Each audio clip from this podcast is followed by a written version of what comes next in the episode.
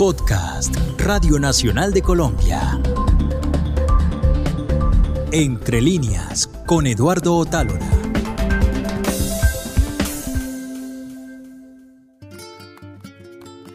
Empezamos el segundo episodio de Entre líneas dedicado a la vida y obra de Tomás González, uno de los escritores más importantes de nuestro tiempo. El capítulo anterior nos llevó a conocer un poco de su infancia en Envigado y de su relación con el maestro Fernando González. Además, pudimos conocer el, por llamarlo de alguna manera, detrás de páginas de la escritura de Primero estaba el mar, su primera novela y en mi opinión una de las mejores que se han escrito en Colombia. Y ahí nos enteramos de que Tomás trabajó como cantinero en el goce pagano para dejarle la mayor cantidad de tiempo a la escritura. Esa conversación terminó con que Tomás habló del viaje que hicieron él y su pareja a Estados Unidos para poder dedicarse a escribir. En ese punto retomamos ahora, a dónde llegaron, cómo fue ese cambio de cultura y de idioma. Es más, ¿hablaban inglés? Nosotros llegamos primero a Miami, entonces ahí no había problema con el idioma, en absoluto. Después estuvimos dos años en Miami, ahí escribí yo la otra novela que que después del primer estado de mar que es para antes del olvido. Cuando terminé para antes del olvido, resolvimos irnos para Nueva York porque ya estábamos un poco cansados de Miami. Era una ciudad muy como provinciana en el sentido de que era dominado por un, mejor dicho, era la presencia de los cubanos marcaba mucho la ciudad de Miami en aquella época. Entonces la hacía un poco asfixiante o bastante asfixiante. Era muy bonita, eh, las playas de Miami son espectaculares, el mar es lindísimo. Tiene cosas muy bonitas Miami, pero en aquella época la presencia de, los cubanos y en general la parte política, digamos, de, la gente en Miami era asfixiante. No, no por las opiniones políticas, sino también por, por las ambiciones de vida.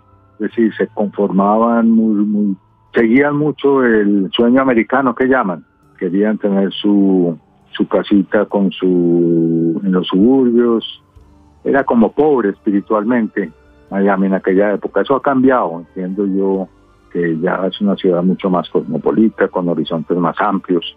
Pero en aquella época no, en aquella época los horizontes de Miami eran bastante, bastante estrechos y eso nos, nos cansó y nos fuimos. Los escritores no vivimos de escribir, ya lo dijo Tomás en el capítulo anterior, cuando nos contó cómo se las arreglaba para conseguir dinero mientras escribía Primero estaba el mar. Entonces siempre estamos haciendo otras cosas, dando clases, haciendo talleres, editando libros, vendiéndolos en librerías, realizando podcasts donde se entrevistan a otros escritores, escribiendo en medios o traduciendo. Este último es el caso de Tomás. Durante un periodo de su vida, tradujo para subsistir mientras escribía. ¿Cómo pareció este trabajo en su vida?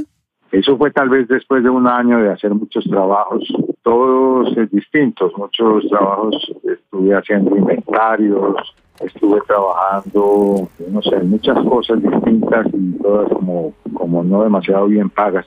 Y entonces alguna vez, ah, no, y entonces apareció un trabajo en un periódico en español. Eh, mi amigo Heriberto Fiorillo eh, era el director del, periódico, de la revista que se llamaba La Familia de Hoy. Era una revista, pues como el nombre lo indica, de esas de, servicios en que le, demuestran a la gente, a los hispanos, cómo desenvolverse en Estados Unidos, pero muy pagaban muy bien. Con Heriberto, él me ofreció el trabajo de corrector de estilo en la revista, en esta revista que que te digo. Y ahí ya me di cuenta de que podía ser traductor, me gustaba traducir y lo sabía hacer, porque en la revista me tocaba hacer traducciones de artículos escritos originalmente en inglés como parte del trabajo para la revista. Algunos de los artículos eran no eran escritos en español originalmente, sino traducidos. A mí me tocaba hacer esas traducciones me di cuenta de que me gustaba. Entonces decidí seguir por ahí. Hice un curso de traducción en la en NYU, en la Universidad de Nueva York, y viví de eso ya después, hasta hace muy poco. Mientras Tomás y su familia estaban en Estados Unidos, primero estaba el mar se había quedado acá en Colombia, un poco a su suerte. La primera edición se publicó en 1983 por la editorial Los Papeles del Goce, un proyecto auspiciado por el Goce Pagano, el lugar donde trabajó Tomás. La novela no tuvo una gran divulgación en sus primeros años, por lo menos en términos de lo que comercialmente conocemos ahora, es decir, entrevistas al autor, presencia en medios, firmas de libros, eventos en ferias y demás actividades asociadas a la promoción de los libros. Sin embargo, algo estaba pasando con esa obra. No en vano en 1992 la editó la gobernación de Antioquia. Más adelante, en 1997, también lo haría la Universidad Nacional Autónoma de México. Y después, ya con mucho más bombo, la editorial Norma en 2001. Entonces le pregunté a Tomás qué pasaba con Primero estaba el mar mientras él se ganaba la vida en Estados Unidos. A la novela le fue bastante bien desde el pues para mí, para el entusiasmo como escritor. A los amigos que la leyeron les gustó mucho. Eh, Gustavo me mandó todos los comentarios que me llegaron pues por las cartas de Gustavo a Miami. Entonces me entusiasmó mucho, mucho la manera como la recibió la gente, los amigos, los amigos del Goce Paganos. Entonces, esta fue la primera crítica favorable que tuvo la novela y que para mí fue inmensamente gratificante me animó muchísimo a seguir escribiendo. Y eran lo que había dicho este, lo que había dicho lo otro. Eh, los primeros, las primeras críticas a la novela fueron, sí, fueron eso, lo que dijo el uno y el otro de la, de la novela. Después aparecieron críticas, eh, Álvarez Gardiazabal sacó una crítica muy buena, muy positiva pues en, el periódico, en la columna que él manejaba y Orlando Melo sacó también un artículo muy bueno sobre ella. Me sentí muy bien con la manera como había sido recibida la novela. Me animó muchísimo a escribir lo que quería. Una vez escuché a un editor diciendo que a los autores había que tratarlos con algodones, que son muy sensibles porque cualquier opinión puede hacer que se les caiga un proyecto. Ese comentario me llamó mucho la atención porque, sí, somos muy sensibles y muchas veces sentimos que una opinión es un juicio y al escucharla nos dan ganas de meter la cabeza debajo de una piedra. Pero también necesitamos esas opiniones, porque sin ellas las obras en proceso no logran medir sus alcances, no se llega a saber si están consiguiendo lo que buscan. En esa tensión se mueve la creación. Y más complicado es el asunto con las primeras novelas, cuando los autores, por decirlo de alguna manera, no tienen el cuero curtido y creen que los comentarios son críticas y empiezan un juego de defensas de lo que tienen, sin entender que a los libros hay que darles la posibilidad de evolucionar. Entonces pregunté a Tomás qué opina sobre el trabajo de escritura en esas primeras novelas. Hay cierta fragilidad en ese momento en que uno escribe la primera novela o las primeras novelas de los primeros escritos hay bastante fragilidad, ¿no es cierto? Es bastante fragilidad. La, la carrera del escritor pende de un hilo. Entonces, cualquier crítica positiva o negativa de esas primeras obras pueden significar el, el fin de, de esta persona como escritor. Si las críticas, por ejemplo, a Primero estaba el mar hubieran sido negativas o dudosas, quién sabe si yo hubiera seguido escribiendo. Ese es un punto muy crucial pues en, en, la, en la carrera de un escritor, esa, esa la manera como reciba los lectores sus primeras obras. También está la capacidad de aguante del escritor, lo que cambia mucho. Es, hay escritores que aguantan crítica negativa y siguen porque están convencidos de ellos mismos o porque su personalidad es así. Pero en general, a esa pues son escritores jóvenes en que, que pueden sentir que no que para qué si no hay mucho talento, que mejor se dedican a otra cosa ahora que están a tiempo y no dedicarle pues mucho el resto de su vida a la escritura. Es un punto muy delicado de las primeras novelas. Hablando de eso, yo recuerdo que en algún momento fuiste profesor en la maestría en escrituras creativas de la Universidad Nacional de Colombia. ¿Y qué opinas de esos escritores del, pues, del presente, como yo, que nos aventuramos a esas academias también un poco buscando apoyo? ¿Qué opinas de, esa, de ese espacio académico para formarse como escritor y escritor? Yo, a mí me hubiera gustado contar con eso para mí, eh, haber tenido esa posibilidad. No había, en esa época no había, pero hubiera sido muy, muy bueno si hubiéramos tenido ese, ese apoyo. Creo que es fundamental, no es absolutamente necesario, es decir, uno si, aguanta o si está con suerte puede sobrevivir como escritor a pesar de un comienzo difícil, pero para ustedes que tuvieron la, posibilidad de tener la consejería de escritores de más experiencia en ese momento tan difícil, creo que es una ventaja muy grande a mi modo de ver. Y por eso es que la, literatura de, colombiana entre otras cosas, es tan vigorosa hoy. Es increíble la cantidad de escritores de muy buena calidad, jóvenes que, han aparecido. Yo creo que ese medio ya un poco académico explica en parte el, el vigor de la literatura joven colombiana. Y como tutor, ¿cómo te fue? ¿Cómo te sentías diciéndole o recomendándole cosas a noveles escritores? Eso fue muy, muy interesante, digamos, y muy divertido un tiempo, pues, porque era, era escribir con ellos el libro. Eh, y eso, eso me interesa a mí siempre. Cualquier em, empresa creativa literaria me interesa. Entonces yo me me metía mucho en, el, en, la novela misma, como si casi como si fuera mía. Y fue una experiencia muy agradable y muy, sí, fue, fue bonito haberlo hecho pero ya después de un tiempo me empezó a quitar mucho tiempo de mi, de mi propio trabajo y ya, ya pues no, no le encontraba, ya me empezaba a cansar tener que volver sobre un mismo texto una y otra vez. Hubo fatiga, pues. No había vocación tampoco, yo no soy profesor, yo no soy pedagogo, eh, soy escritor y como escritor, mientras lo pude hacer como escritor, me pareció muy bueno, pero ya después ya me cansé. Hasta el momento hemos hablado largo sobre el trabajo de escribir novelas, pero Tomás también es un tremendo cuentista. En este campo ha publicado El Rey del Joncamonca en 1995, El Lejano Amor de los Extraños en 2013, El Expreso del Sol en 2016 y en 2019 La Espinosa Belleza del Mundo, un libro que recoge los tres volúmenes de cuentos anteriores más tres relatos nuevos todo organizado de tal manera que se establecen correspondencias que muestran la esencia de la escritura de Tomás. Uno de los cuentos de él que más me impactó cuando lo leí fue justamente el que le da el título a su primer libro de cuentos, El Rey del Joncamonca. Recuerdo que cuando lo leí quedé completamente desconcertado, como si me hubieran alado de los ojos y me metieran en un mundo lleno de humor, oscuridad y enredos. Es una de las lecturas que recuerdo con más cariño, Naturalmente, no podía desaprovechar esta oportunidad para preguntarle a Tomás sobre la historia detrás de ese cuento.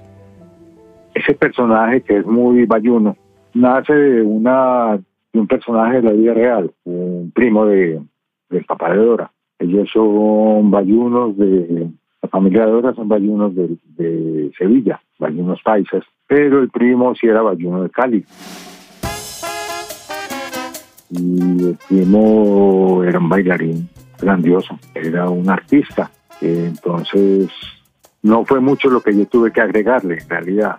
Eh, todo estaba más o menos, no era sino seguir la vida del primo y del primo del papá de Dora, y ahí estaba todo, no era sino escribirlo. Eh, alguna vez yo hablé con él, con el, con el personaje, con la persona que dio origen al personaje. Y él me comentó, a él no le gustó la, el cuento para nada. Me dijo que eso, es una sarta de mentiras, ve. No vio pues la, no se sintió muy, muy contento con lo que había escrito yo sobre su, su vida. Eh, y eso pues creo que lo llevó a uno a, a, mirar dónde es que está la verdad de los hechos. Si en, si en los hechos escuetos o en la recreación del espíritu de los hechos, porque si yo hubiera escrito esa historia siguiendo, digamos, servilmente lo que había pasado, lo que él había vivido, tal vez me hubiera alejado más de la verdad de lo que de lo que había pasado. Yo no sé, no sé si me, me hago entender. Es a veces se acerca más a la verdad de las cosas, la ficción, que, que los hechos mismos. Así empieza la historia del rey del Joncamonca. El negocio comenzó como un almacén de autopartes que al principio dio solo para un empleado, Alcides, a quien más tarde hubo que echar pues sentía fascinación enfermiza por los periódicos. Al principio, la prensa no fue un problema. Los clientes eran escasos y el empleado podía apagar como quería sus ansias de noticias. Cuando William llegaba, Alcides, con ojos alucinados, le contaba historias largas que William oía sin entender, asintiendo a destiempo mientras revisaba los papeles y eructaba con discreción. No me digas, contemporizaba. Era una gama amplia, un delirio. Mujeres violadas con crucetas, ancianos pedantes aceptando directorios políticos, amantes desesperados despeñándose por horrendos precipicios. Desde muy temprano, Alcide se dejaba revolcar la cabeza por noticieros de radio que lo sacaban del sueño y lo atosigaban en la ducha. Después comía huevos mientras leía titulares, y así seguía hasta la noche, cuando los periodistas parecían aflojar un poco la garra, como para no matarlo, y le permitían otra vez descansar en el manglar absurdo de sus sueños. Y en esa lógica, ¿qué hacemos con Verdor, Tomás? ¿Ahí a qué se acerca esta narración? Verdor tiene de muchas cosas y se acerca mucho a lo que fue mi vida en Nueva York durante una época en que estaba en una crisis muy grande cuando llegué. La llegada mía a Nueva York no fue nada, nada fácil, fue muy, muy complicada. Afortunadamente estaba con Dora y con Lucas, mi hijo, que son muy fuertes. Cuando yo llegué sentí que, que esa ciudad me podía borrar del mapa. Una ciudad muy poderosa. Si uno no está pilas, lo aniquila, lo se, lo lleva, se lo traga. Entonces de ahí salió, yo estaba bastante mal durante tal vez seis meses o un año después de que llegamos de Miami. Fue muy dura la llegada a Nueva York para mí de Miami. Eh, llegamos en, a un invierno muy duro, la ciudad me parecía muy, miserable, muy pobre. O sea, yo le veía las partes lo menos bonito. El, el me parecía muy fétido, no le encontraba, no veía pues dorado donde le veía tanta gracia a ese mierdero. Pero ella, como siempre, tuvo mucha paciencia, me esperó a que me a que pasara pues el shock de esa llegada, ya, ya entendió pues que había que, que me iba a tomar más tiempo adaptarme a la ciudad. Y me tomó eso más o menos un año. En ese año yo me di cuenta que uno podía, como el personaje de Verdor, uno podía hundirse en Nueva York y no volver a, volver a, alcanzar la superficie. Y esa fue la idea del cuento, llegar a tener a este señor que se hunde y se hunde y se sigue hundiendo hasta que llega un punto en que ya no se puede hundir más, pues porque ya está en el fondo y lo único que queda es empezar a, tratar de ganar la superficie, que es lo que él hace.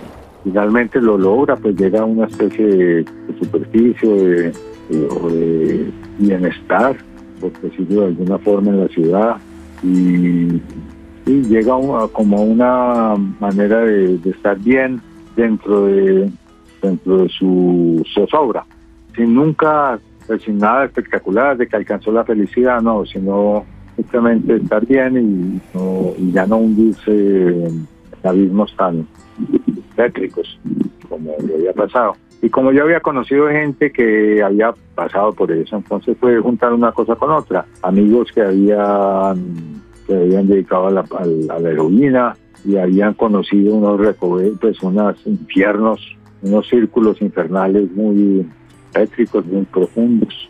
Juntando una cosa con la otra, lo que yo sentí que me podía pasar a mí, juntándolo con lo que habían vivido otros amigos que habían estado en eso de la heroína y se habían recuperado increíble, hay gente muy, hay gente muy fuerte. Entonces ahí se fue formando el cuento, entre una cosa y otra. Después de la tragedia, se quedaron todavía por un tiempo en Bogotá. Pasadas las molestias del entierro, las palmadas en el hombro, la piedad de gente que apenas conocía, él perdió la fortaleza que se le había visto después de la noticia y durante las ceremonias que siguieron. Y entonces a ella, que había sufrido de desmayos primero y luego había sido sacudida por crisis nerviosas que debieron ser calmadas con enormes dosis de Valium, le tocó oírlo llorar a altas horas de la noche, encerrado en el baño, con gemidos contenidos de persona corpulenta. No volvió a tocar un pincel y amontonó los cuadros sin mirarlos en una especie de bodega que había bajo las escaleras, y aunque seguía siendo una persona silenciosa y refrenada, todavía andaba con muchos amigos pero ahora se quedaba al helado mientras los otros hablaban, mirando al vacío con ojos desolados. A veces bebía demasiado y terminaba dejando su pesado corpachón colgado de la silla. Los amigos lo cargaban entonces y Lucía los veía entrar, sudando. Los tragos pasmados por el esfuerzo de bajarlo del carro y subirlo hasta la alcoba. Lucía les servía un trago, les ponía un disco, conversaba un poco, les besaba en la mejilla y los echaba. Ya hemos hablado de hacer cuentos y hacer novelas, pero ¿y tú cómo sabes que lo que se te viene toma una u otra forma? ¿Tienes algún radar, sensor, una intuición? Sí, es como intuición, Eduardo, yo, pensaría más bien. uno mira el tema y más o menos eh, calcula el tamaño de la, como alguien que, que esculpe en piedra, digamos. Uno mira el material y, sabe más o menos para qué le alcanza. También hay la posibilidad de, hay ciertas, eh, ciertos temas que se podrían escribir de las dos formas y la decisión ya es casi arbitraria. Estos cuentos de el rey del Honcamonca podrían haber sido novelas o podrían haber sido cuentos más cortos. Están en el límite entre una cosa y la otra. a mí me interesaba tenerlas de, ese, de ese tamaño. No sé, por curiosidad de trabajar con ese, con ese formato, para llamarlo así. Pero son historias similares eh, que podrían haber sido más, más extensas, menos extensas. Podrían ser. Ahora tiene más o menos 50 páginas, creo, en promedio cada una y podrían ser o de 30 o de 150, todo depende de qué tanto abra uno el, el ángulo. Y entonces cuando te enfrentas a una novela lo que haces es abrir así el gran angular y cuando estás intuitivamente frente a un cuento, cierras un poquito el gran angular? En algunos temas sí, en algunos temas eso puede hacerse. Hay otros que vienen definitivamente en forma, que ya vienen casi con el tamaño eh, definido en las que no es posible hacer ese, ese juego con, con el gran angular. En este momento pues no, no tengo eh, ejemplos que te pueda dar, pero, pero sí es, eh, hay unos que no se puede. Entonces no se puede, se tira uno el tema si trata de, de abrir demasiado. Queda una historia hecha de rellena al tratar de hacerla más extensa, pierde la tirantez del hilo narrativo, se, se despiranta, se afloja. Narrar en cierto sentido se parece a pescar. Las primeras palabras operan como una especie de carnada que si se traga y engancha el anzuelo en los ojos del lector, ya es difícil que voltee la mirada y se distraiga con otras cosas. Pero los lectores, como los peces, son tercos y luchan contra el anzuelo. Por eso una de las tareas de los autores es saber mantener tensa la línea, para que el lector pez no sienta que lo están obligando a ir a donde no quiere es como doblegarle la voluntad, pero en el caso de la narrativa, con la persuasión de las palabras y no con la sensibilidad de la mano del pescador. Aunque en cierto sentido son lo mismo, porque también son las manos quienes tensan el hilo de las palabras. En fin, no me quiero enredar en símbolos y metáforas, solo quiero resaltar que una de las fortalezas de un autor es lograr que su hilo de palabras se mantenga tenso, y en ese sentido, escribir también se parece a afinar un instrumento, porque esa tensión es semejante a hacer que la obra suene bien, que se cuente de tal manera que nada nos pueda distraer para quitar la mirada de la página. A eso se le suele llamar construir la tensión narrativa. Tomás lo llama mantener tenso el hilo narrativo. ¿Cómo se logra eso? ¿Cuál sería una estrategia para conseguirlo? Cambia en cada novela, Eduardo. La, la última fue muy interesante para mí escribir porque lo que yo quería, la, última vez la del Pacífico, lo que yo quería era que el hilo narrativo no dependiera, la tirantez del hilo narrativo no dependiera de, de que el lector quisiera conocer lo que sigue. El lector eh, no, no usando el método que es un poco el de la zanahoria, haciendo que el lector quiera saber más y más y quiera lanzarse a, a leer para, para saber qué va a pasar. Entonces lo que yo quería hacer aquí era es darle a cada, a cada frase, a cada párrafo, tanta intensidad como pudiera, de modo que el lector eh, no fuera, no leyera pensando en lo que viniera después, sino en lo que estaba leyendo ahora. Es decir, siguiera leyendo diciendo, ¿y ahora qué, Sí, en el ahora, en el ahora siempre, darle todo el peso de la narración a cada frase en cada momento. Ese fue el intento. Eso lo vi cuando leí Pedro Páramo. Vi que, que Rulfo tiene unas frases tan intensas en, en sí mismas que uno se que, la intensidad depende de la frase misma y no de la, del suspenso narrativo. ¿Y no es un eh, poco desgastante esa escritura así en la que, en la que cada línea tiene que ser como una joya de la corona? Eh, hay que andar más despacio, hay que moverse, no seguir, no seguir hasta que uno no sienta que la frase que sigue va a tener tanto interés para el lector que, va a seguir leyendo, ves? Eh, que, no va a, saltarse ni a dejar el libro. es muy es arriesgado porque pues porque deja uno de utilizar el, el, el, método del suspenso, es decir, o no lo deja de utilizar, sino que se vuelve más secundario. Ahora lo, lo que funciona es más parecido a lo que funciona en la poesía, que es un presente perpetuo eh, a través del cual se mueve el hilo narrativo en el tiempo. Ese asunto sobre el hilo narrativo me pone a pensar cómo es ese previo o el acompañamiento a ir llegando a estas páginas limpias de las novelas. Pues yo no sé, no, no creo que sea mucho, es decir, eh, lo, más, lo más es encontrar el hilo narrativo. Cuando hablamos de escribir eh, narrativa, eso es esencial. Sin eso no se puede, pues ya, cambiamos de género literario. Y una vez que uno tenga el hilo narrativo, que en la última novela me costó mucho trabajo encontrarlo, eh, ya es cuestión de, de ver qué tanto lo quiere uno dejar ver, o qué tanto se puede mover, o qué tanto puede uno avanzar en el hilo narrativo, sin que sea el, el hilo narrativo el que, el que rija la lectura, sino más bien la capacidad poética del lector. Una pregunta, Tomás, y en la luz difícil, ¿cuál sería el hilo narrativo para ti?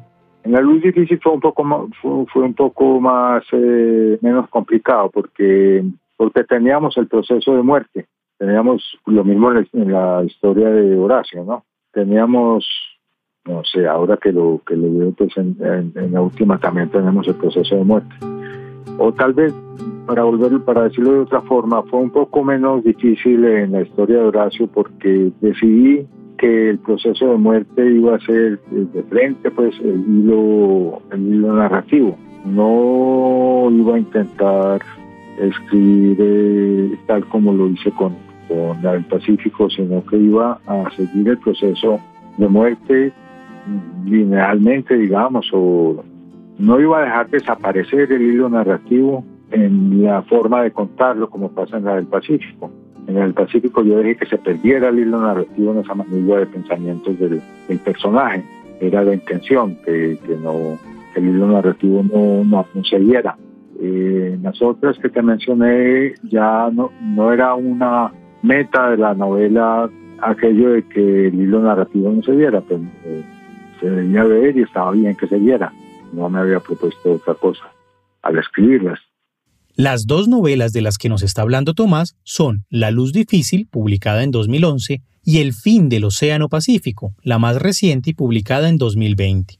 La Luz Difícil es la sexta novela que él publicó y cuenta dos momentos de la vida de David, el protagonista. Una es la eutanasia de su hijo Jacobo, la otra es su propia vejez. Estos dos momentos están relacionados con la composición de dos obras artísticas, por un lado una pintura y por otro unas memorias.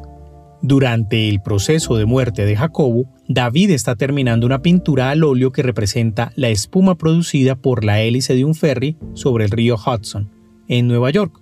Ya en su vejez, casi ciego, David deja de pintar, pero no renuncia a la creación artística y escribe sus memorias. Acá el inicio de la novela. 1. Esa noche pasé mucho tiempo despierto. A mi lado, Sara tampoco dormía. Miraba yo sus hombros morenos, su espalda aún esbelta a sus 59 años, y encontraba consuelo en su belleza. A ratos nos tomábamos de la mano. En el apartamento nadie dormía, nadie hablaba. De vez en cuando alguno tosía o iba a orinar y volvía a acostarse. Nuestros amigos, Debra y James, habían venido a acompañarnos y se habían acomodado en un colchón en la sala. Venus, la novia de Jacobo, se había acostado en el cuarto de él. Mis hijos, Jacobo y Pablo, habían salido dos días antes en una van de rentacar con rumbo a Chicago, desde donde habían tomado un avión para Portland.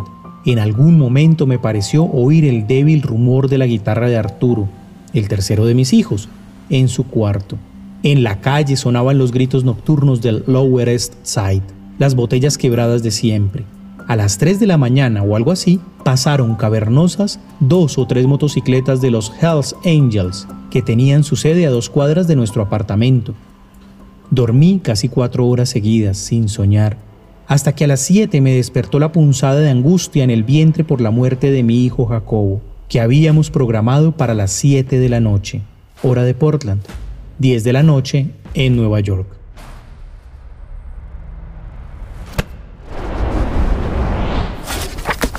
El fin del Océano Pacífico es una novela que sumerge a los lectores en un universo profundo, cargado de complejidades y que recuerda todo el tiempo que el lenguaje, la vida y la muerte son inherentes unos a otros. Un poco como el día y la noche, que se persiguen eternamente y el uno existe porque el otro le da lugar.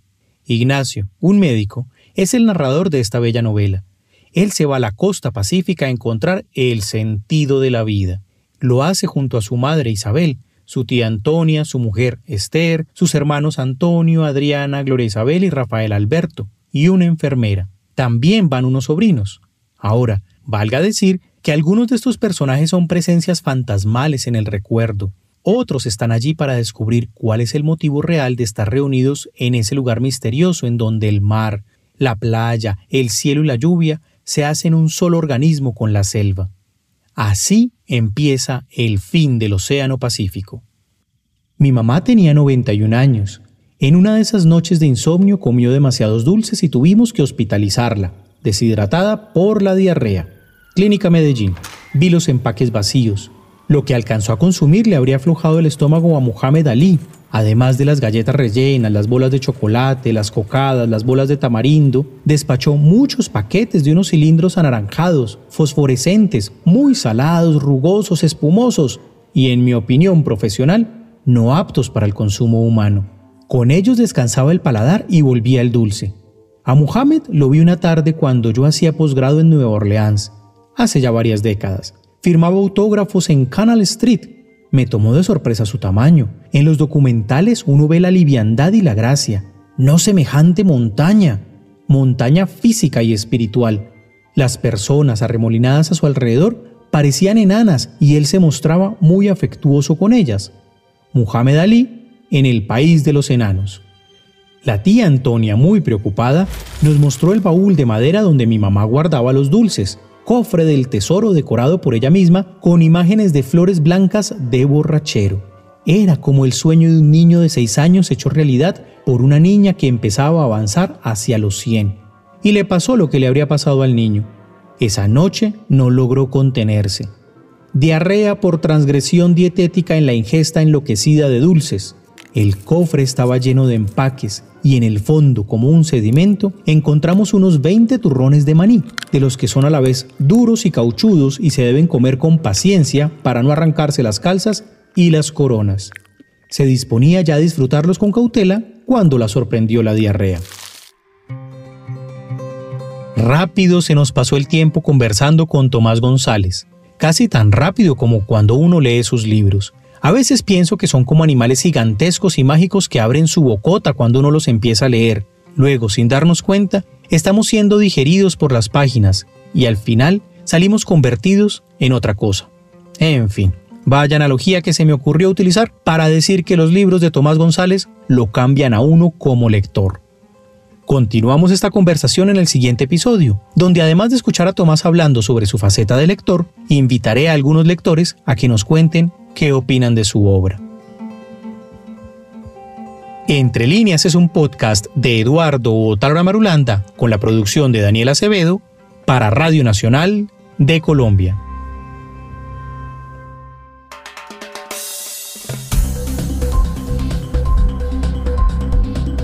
Este fue un podcast de Radio Nacional de Colombia.